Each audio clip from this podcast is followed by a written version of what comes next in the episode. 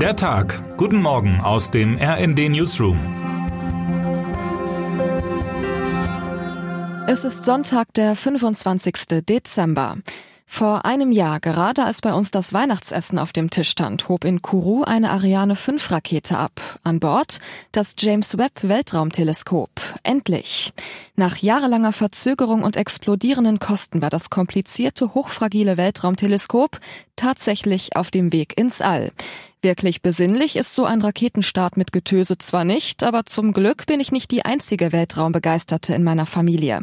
Und für viele der beteiligten Wissenschaftlerinnen und Wissenschaftler gab es wahrscheinlich so oder so kein besseres Geschenk. Die ersten Aufnahmen des Weltraumteleskops wurden im Sommer veröffentlicht, zahlreiche weitere folgten.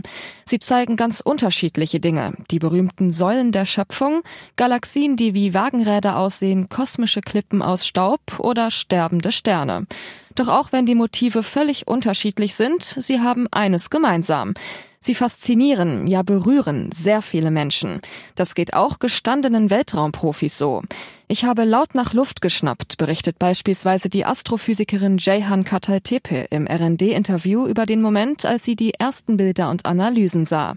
Diese Aufnahmen sind wie Gemälde, einer der Orte, an dem Kunst und Wissenschaft dasselbe sind. Das James Webb Weltraumteleskop ist zu Recht der Durchbruch des Jahres 2022, zu dem es das Magazin Science kürzlich gekürt hat. Aber nicht nur, weil es unser Verständnis vom Universum revolutioniert.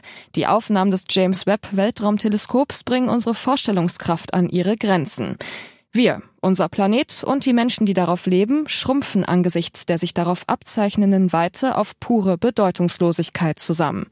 Manchen Menschen macht der Gedanke, dass wir im Universum wohl nichts Besonderes sind, Angst. Ich persönlich finde es motivierend, denn es befreit uns nicht von unserer Verantwortung, im Gegenteil.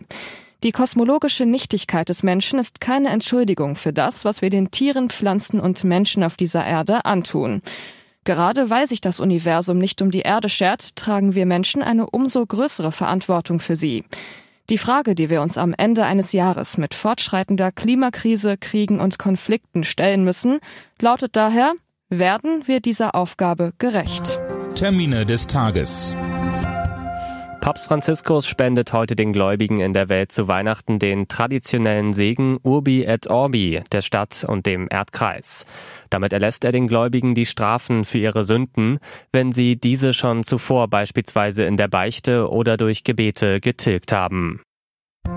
Was heute wichtig wird. Vor genau 100 Tagen starb die iranische Kurdin Jina Masa Amini im Polizeigewahrsam.